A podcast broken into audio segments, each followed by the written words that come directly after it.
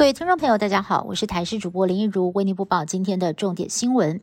台湾 Me Too 运动连环爆，民进党新北市议员陈乃瑜在云林县议员陈芳莹踢爆朱凯翔性骚事件之后，也出面发声，表示朱凯翔曾经印上他回家的计程车，当时还差一点被性侵。对此，朱凯翔也在脸书上回击，表示这完全是不实指控。不过，陈芳莹又接获了有其他媒体同业爆料，另外有 A 女还有 Z 女也曾经遭到朱凯翔性骚扰，陈芳莹。在脸书上怒呛朱凯翔有胆的话，可以来直接提告。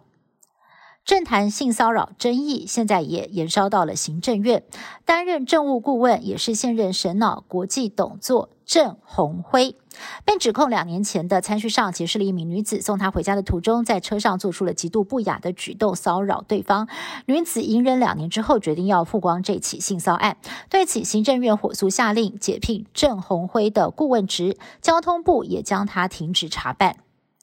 台大前国发所教授陈明东指导的学生接连爆出了抄袭，陈明通也被检举涉嫌违反学术伦理。台大在今天对此表示，经过三级教评会的审议，认定陈明通确实有指导不周等违师行为，但情节尚未达到应予以解聘的程度，因此不予解聘。检举人王宏威则是怒批台大位于陈明通的特殊身份仍然不解聘，显然是要将退休金当做他的毕业礼物，根本。没有真正的捍卫学术伦理。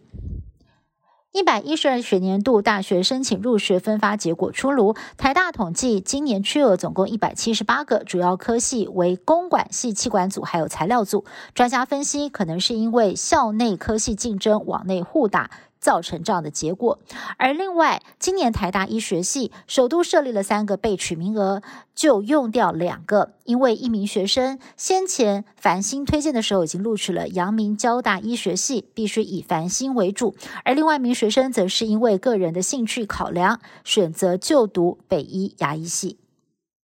在亚马逊雨林存活四十天奇迹获救的哥伦比亚四姐弟，目前仍然在医院治疗当中。根据他们的说法，在母亲过世之后，开始独立谋生的头几天，不知道哪儿跑出了一只棕色的狗狗，陪伴他们度过最难熬的日子，就像是神秘的守护英雄。但是后来狗狗就消失无踪了。姐弟们把这只狗狗画下来，没想到给救难单位一看，马上认出这是特种搜救犬威尔逊。不过威尔逊仍然失踪。军方派出了七十个人寻找他的下落。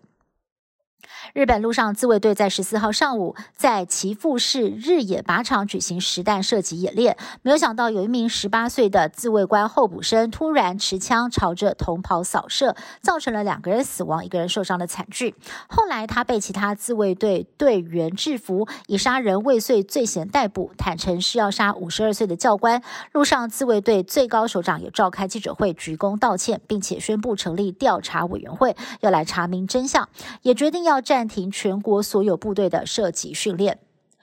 美国前总统川普因为文件门事件，成为了美国历史上第一位遭到联邦起诉的现任总统。当地时间十三号，川普在迈阿密联邦法院首度出庭应讯，不过对于遭到指控的三十七项罪行一概不认罪。最后，法院并没有当庭羁押川普，法院外守候了大批的川粉欢呼庆祝，现场就像是竞选造势大会一般。川普随后转往纽泽西进行演说，并且为竞选活动募款。